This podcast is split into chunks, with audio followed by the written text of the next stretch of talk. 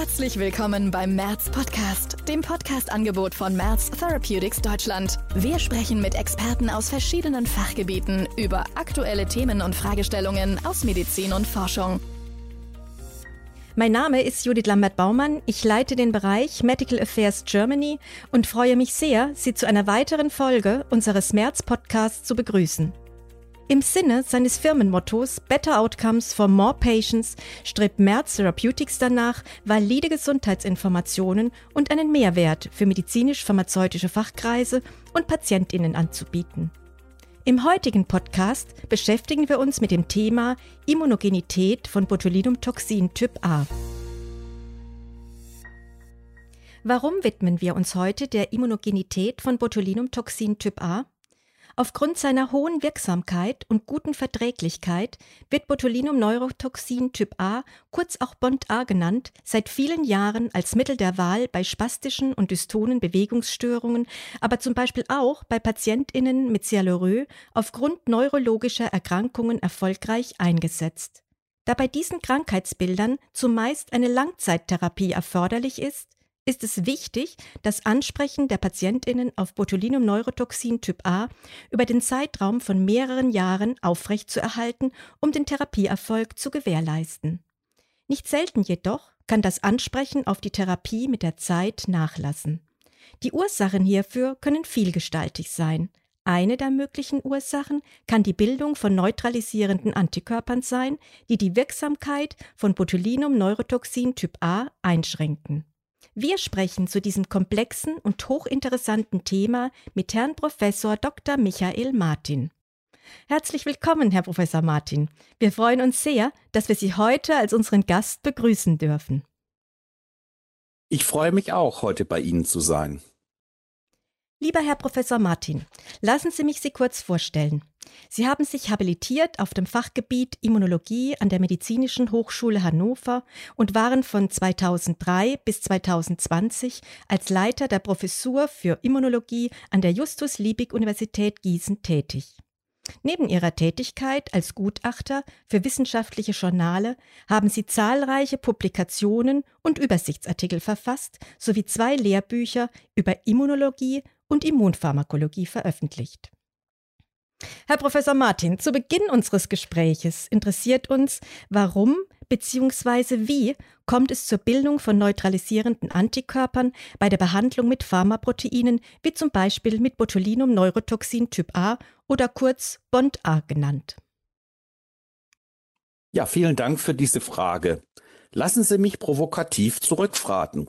Warum sollte es nicht zur Bildung von Antikörpern, auch neutralisierenden Antikörpern, bei der Therapie mit diesem Pharmaprotein kommen? Bond A ist ein bakterielles Protein. Wir kennen es auch als Lebensmittelgift, das Botulismus hervorrufen kann. Tatsächlich werden alle Bond A-Präparate auf dem Markt aus Bakterienkulturen hergestellt und aus diesen aufgereinigt und angereichert. Bei der Therapie mit Bond A wird über einen längeren Zeitraum, unter Umständen über Jahre hinweg, in regelmäßigen Abständen dieses bakterielle Protein in Menschen injiziert. Die Aufgabe unseres Immunsystems ist es, solche fremden mikrobiellen Herausforderungen zu erkennen und angemessen zu reagieren, um uns gegebenenfalls zu schützen. Und eine angemessene Immunreaktion kann die Bildung von Antikörpern sein. Denn diese können zum Beispiel bakterielle Gifte neutralisieren oder deren Wirkung blockieren und uns damit schützen. Also ist die Bildung von Antikörpern eigentlich eine ganz normale Reaktion. Oder lassen Sie es mich anders formulieren. Warum sind selbst Ärztinnen und Ärzte immer wieder erstaunt darüber, dass es bei einer wiederholten Injektion dieses bakteriellen Proteins zu einer Reaktion des Immunsystems kommt.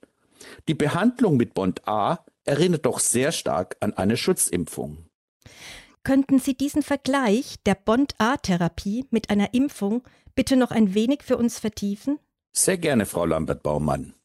Denken Sie bitte an die Tetanusimpfung als Schutz vor einem Wundstarkrampf. Hier wird ein bakterielles Protein, das Tetanustoxin, das übrigens mit dem Bond A sehr nahe verwandt ist, in einer bestimmten Form über einen bestimmten Zeitraum mehrfach in einen Menschen injiziert.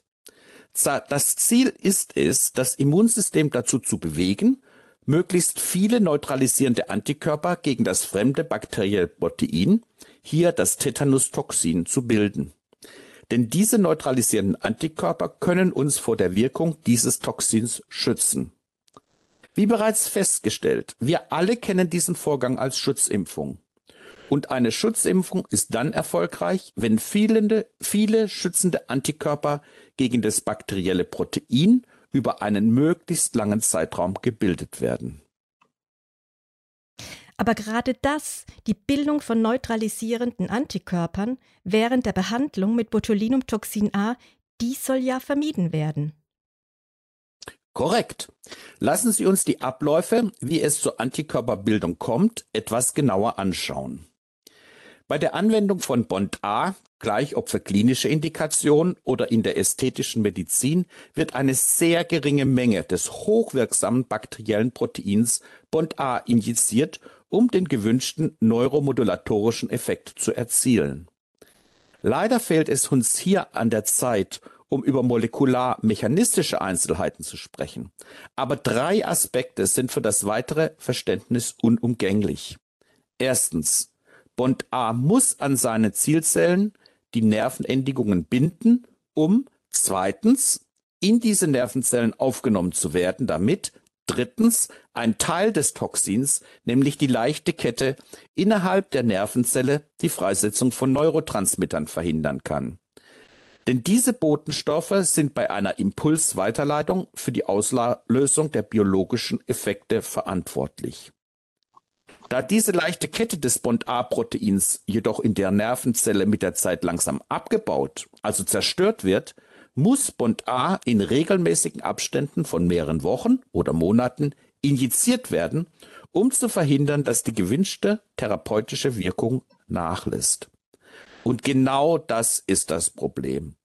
Das Immunsystem der behandelten Person kann leider nicht so einfach unterscheiden, ob die Ärztin, ob der Arzt dieses bakterielle Protein wiederholt injiziert hat, um zu impfen oder eine neuromodulatorische Wirkung, also einen therapeutischen Effekt zu erzielen. Das Immunsystem reagiert stereotyp auf diese Herausforderung. Das heißt also, das wiederholte Applizieren eines Pharmaproteins, hier zum Beispiel Bond A, über einen längeren Zeitraum ist aus immunologischer Sicht analog zu einer Impfung? Ganz klar ja. Tatsächlich impfen Ärztinnen und Ärzte ihre Patientinnen und Patienten, wenn sie diese über einen längeren Zeitraum mit Bon A behandeln. Allerdings sicherlich unbeabsichtigt und zudem ist die Anzahl der Behandelnden, die mit der Bildung von neutralisierenden Antikörpern gegen Bond A reagieren, im niedrigen Prozentbereich. Sie ist damit deutlich geringer, als man das bei anderen Pharmaproteinen kennt, wie zum Beispiel bei rekombinanten Zytokinen oder bei therapeutischen Antikörpern. Und wovon ist die Bildung neutralisierender Antikörper abhängig? Der Erfolg einer Impfung, also ob mit hoher Frequenz neutralisierende Antikörper gegen das fremde Protein gebildet werden, ist von einer Reihe von Parametern abhängig. Einige davon kann die Ärztin oder der Arzt beeinflussen, andere leider nicht. Ganz wichtig ist aber bereits hier festzustellen, dass die Häufigkeit des Auftretens neutralisierender Antikörper gegen Bond A stark vom eingesetzten Bond A Präparat abhängig ist. Okay, Bevor wir gleich noch auf die Unterschiede der Bond-A-Präparate hinsichtlich ihrer Immunogenität zurückkommen, würde ich gerne von Ihnen wissen, welche Konsequenzen sich für die behandelnden Personen ergeben, wenn es zu einer Bildung neutralisierender Antikörper gekommen ist. Die wichtigste Konsequenz neutralisierender Antikörper gegen Bond A auf zellulärer Ebene ist einfach zu verstehen.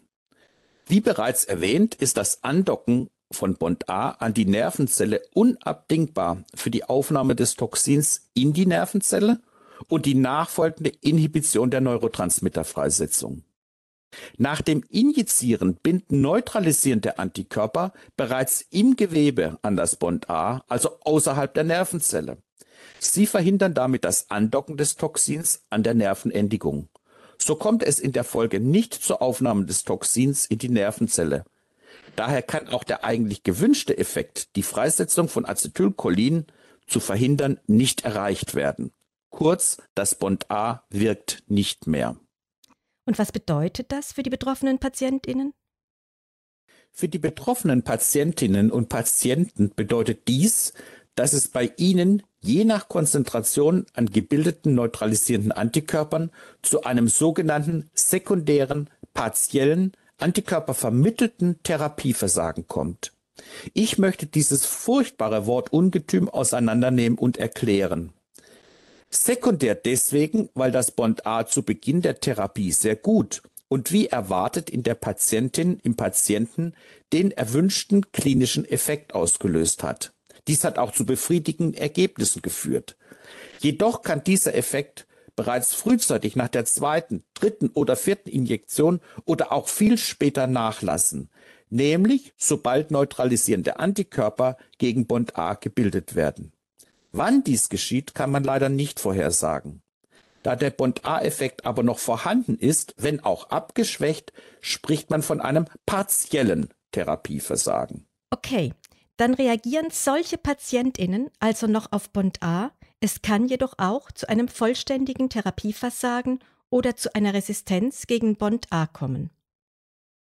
Ja, das ist dann der Fall, wenn der Spiegel der neutralisierenden Antikörper in dieser Person im Lauf der weiteren Behandlungen ansteigen. Das ist bedingt durch die wiederholten Injektionen. Dies kann schließlich zu einem kompletten sekundären antikörpervermittelten Therapieversagen führen.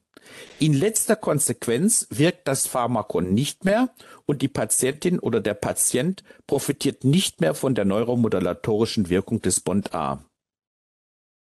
Und was können die Behandelnden tun, um diesen Patientinnen zu helfen? Bei einem partiellen sekundären antikörpervermittelten Therapieversagen kann man reagieren, indem man die Konzentration an Bond A erhöht und oder den Behandlungszeitraum verkürzt.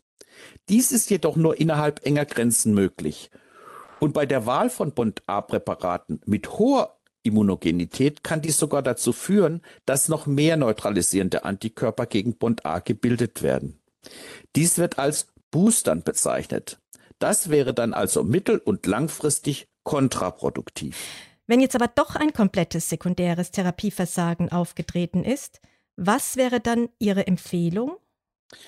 Bei einem kompletten sekundären antikörpervermittelten Therapieversagen sind die Titer der neutralisierenden Antikörper gegen Bond A so hoch, dass sämtliche Bond A-Moleküle durch die Antikörper weggefangen werden, bevor sie in die Nervenzellen aufgenommen werden können. Hier kann die Ärztin oder der Arzt durch Erhöhung der Bond A-Dosis oder durch Verkürzen der Injektionsabstände oftmals keine neuromodulatorische Wirkung des Pharmakons mehr erzielen. Man ist gezwungen, die Behandlung auszusetzen, bis die Antikörperspiegel im betroffenen Menschen wieder so weit abgesunken sind, dass Bond A erneut in die Nervenzellen aufgenommen werden kann. Wie lange müsste denn Ihrer Meinung nach eine solche Therapiepause eingehalten werden? Das ist individuell sehr unterschiedlich und leider nicht wirklich vorhersagbar. Allerdings zeigen mehrere Studien, dass man mehrere Jahre warten muss, bis erneut eine Wirkung einsetzt. Und ganz wichtig, diese Studien zeigen auch, dass man die Therapie dann nicht wieder mit diesem immunogenen Bond A-Präparat aufnehmen sollte, welches für die Antikörperbildung ursächlich war, sondern es wird empfohlen, ein Bond A-Präparat mit sehr niedriger Immunogenität zu wählen, wie zum Beispiel Incobotulinumtoxin A, damit es nicht erneut zur Antikörperbildung kommt. Wenn man bedenkt, dass Bond A bei vielen Krankheitsbildern Mittel der Wahl ist, zum Beispiel bei spastischen oder dystonen Bewegungsstörungen oder bei Sialorö, dann ist es elementar wichtig, die Bildung von neutralisierenden Antikörpern doch unbedingt zu vermeiden. Was sind hier Ihre Empfehlungen? Aus immunologischer Sicht ist eine Hauptempfehlung an die behandelte Ärztin, an den behandelnden Arzt, alles daran zu setzen, das Risiko der Bildung neutralisierender Antikörper gegen Bond A zu minimieren.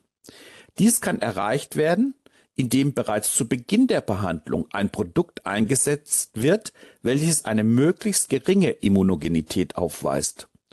Zusätzlich sollten die Dosen so gering wie therapeutisch notwendig und die Behandlungsintervalle so lang wie therapeutisch vertretbar gewählt werden. Herr Professor Martin, Sie haben jetzt mehrfach den Begriff Immunogenität erwähnt. Könnten Sie bitte diesen Fachbegriff kurz definieren? Vereinfacht beschreibt Immunogenität die Fähigkeit einer Substanz, wir Immunologen sprechen von einem Antigen, das Immunsystem so zu aktivieren, dass Antikörper entstehen. In unserem Fall wäre das Antigen der Neuromodulator Bond A, welcher das Immunsystem aktivieren muss. Danke. Das war jetzt wirklich kurz. Sie haben ja bereits gesagt, dass der Erfolg einer Impfung von mehreren Parametern abhängig ist dann ließe sich ja bei Kenntnis dieser Parameter das Risiko der unerwünschten Bildung von neutralisierenden Antikörpern bei der Bond-A-Behandlung ja reduzieren. Ja, das ist sicherlich ein sehr guter Ansatz. Die Bildung von neutralisierenden Antikörpern gegen das Antigen, bei der Impfung sprechen wir von einem Vakzin, hängt ab von der Zusammensetzung des Antigens bzw. Vakzins, der Dosis des Antigens oder auch des Vakzins, der Anwesenheit von Adjuvantien, der Applikationsroute, von den Injektionsintervallen, also den Boostern, und von individuellen Parametern der geimpften Person, zum Beispiel dem HLA oder dem Immunstatus. Einige Parameter kann man beeinflussen, andere nicht. So sind die individuellen Parameter des Menschen zum Teil genetisch festgelegt, also vererbt und daher nicht veränderbar. Diese wollen wir hier nicht weiter diskutieren. Und wie sieht es mit den anderen Parametern aus? Nun, auch die Applikationsroute können wir bei Bond A erstmal außen vor lassen, denn die heute verfügbaren Bond A-Präparate werden alle injiziert. Und die Injektionsintervalle sind zwar wichtig, aber in der Therapie durch die Behandlungsziele weitgehend vorgegeben. Herr Professor Martin, welche Rolle spielt die Dosis des Vakzins, beziehungsweise wie ist das auf Bond A zu übertragen? Generell gilt natürlich, je höher die Konzentration des Antigens, die Dosis, umso stärker wird die Immunogenität sein. In der Praxis sind die Konzentrationen an Bond A, die in einen Patienten injiziert werden, aufgrund der sehr hohen biologischen Aktivität des Toxins im Vergleich mit anderen Pharmaproteinen sehr niedrig. Dennoch sieht man durchaus Unterschiede in der Häufigkeit der Bildung neutralisierender Antikörper, wenn man je nach Indikation zum Teil relativ hohe Bond-A-Dosen mit der Anwendung von eher niedrigen Bond-A-Dosen vergleicht. Hier sind die Übergänge fließend, aber ganz klar, die Dosis ist relevant. Vielen Dank für diese Ausführungen. Kommen wir nun zur Zusammensetzung der verfügbaren Bond-A-Präparate. Welche Bedeutung hat dieser wichtige Aspekt konkret für die in Europa verfügbaren Bond-A-Präparate? Die Zusammensetzung der Präparate ist von großer Bedeutung. Ganz kurz, in Europa gibt es derzeit hauptsächlich drei Bond-A-Präparate auf dem Markt. Diese sind seit langer Zeit bekannt und sehr gut untersucht. Hierzu gibt es eine Reihe von Publikationen und Studien, sodass ein belastbarer Vergleich möglich ist. Der Wirkstoff Botulinum Neurotoxin Typ A1 ist in allen drei, Prote äh, drei Produkten enthalten und wird aus einem definierten Stamm von Clostridium botulinum gewonnen. Folglich ist damit der Wirkmechanismus identisch. Jedoch unterscheiden sich die Aufreinigungs- und Anreicherungsprotokolle der unterschiedlichen Hersteller. Dies führt dazu, dass sich die angebotenen Produkte in ihrer Reinheit unterscheiden. Herr Professor Martin, das bedeutet, dass in einigen Produkten weitere Substanzen enthalten sein können, die für die pharmakologische Wirkung des Bond A, also für die Neuromodulation, gar nicht notwendig sind? Genau das bedeutet das. So ist aus der Literatur und den Zulassungsunterlagen der verschiedenen Produkte bekannt, dass Incobotulinumtoxin A als einziges Pharmakon bedingt durch seinen aufwendigen Aufreinigungsprozess nur reines und biologisch aktives Bond A enthält, aber keine weiteren bakteriellen Bestandteile. In Ona-Botulinumtoxin A hingegen ist zusätzlich zum aktiven Wirkstoff auch inaktives bakterielles Toxin enthalten. Hinzu kommen sogenannte bakterielle Komplexproteine. Diese sind für den Schutz des Lebensmittelgifts im Magen notwendig, spielen also bei Botulismus eine Rolle. Sie sind auch für den Übertritt von Bond A über die gastrointestinale Barriere verantwortlich, wenn das Bond A als Lebensmittelgift über kontaminierte Nahrungsmittel über den Magen-Darm-Trakt aufgenommen wird. Diese Komplexproteine werden für die neuromodulatorische Wirkung von Bond A jedoch nicht benötigt, da dieses als Pharmakon direkt in das Gewebe injiziert wird. Zudem wurden in Onabotulinumtoxina als Verunreinigung auch Spuren bakterieller DNA nachgewiesen. In Abobotulinumtoxin A, dem dritten Produkt, wurde neben Komplexprotein und inaktivem Toxin auch noch von Flagellin berichtet. Flagellin ist ein bakterielles Protein, welches die lebenden Bakterien benötigen, um sich fortzubewegen. Flagellin spielt keine Rolle für die pharmakologische Wirkung von Bond A. Es ist einfach eine bakterielle Kontamination. Wie spiegelt sich dieser Unterschied in der Reinheit der drei verschiedenen Produkte hinsichtlich ihrer Immunogenität wider? Können Sie Unterschiede aufzeigen? In mehreren Studien und Übersichtsartikeln zu diesem Thema wurde gezeigt, dass die Häufigkeit der Bildung neutralisierender Antikörper gegen Bond A bei dem hochreinen Incobotulinumtoxin A am niedrigsten ist. Messbar höhere Immunogenität war bei den anderen beiden Produkten zu verzeichnen. Interessant ist auch, dass in mehreren klinischen Studien bis dato kein antikörperverursachtes Therapieversagen berichtet wurde, wenn ausschließlich und von Anfang der Therapie an Incobotulinumtoxin A eingesetzt wurde. Das gilt auch bei der Anwendung von hohen Incobotulinumtoxin A, also Bond A Konzentrationen, über einen längeren Zeitraum in größeren Patientenkollektiven. Die Behandlung von Patientinnen und Patienten mit den anderen beiden Produkten resultierte bei allen Studien in einem antikörperverursachten Therapieversagen im Bereich von etwa fünf bis sechs Prozent, je nach Indikation und Studiendesign. Man kann also festhalten, dass die Reinheit durchaus eine Rolle spielt. Genau. Die Reinheit des Pharmaproteins ist relevant für die Immunogenität. Je sauberer und aktiver Bond A ist, umso geringer ist das Risiko der Bildung neutralisierender Antikörper und damit des antikörpervermittelten Therapieversagens.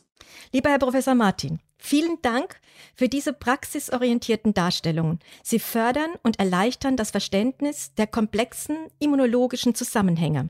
Uns würden aber noch weitere Erkenntnisse hierzu interessieren.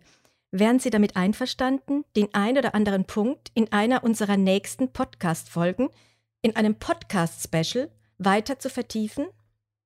Vielen Dank, Frau Lambert-Baumann, zunächst mal für die Gelegenheit, dieses Thema mit Ihnen besprechen und diskutieren zu dürfen.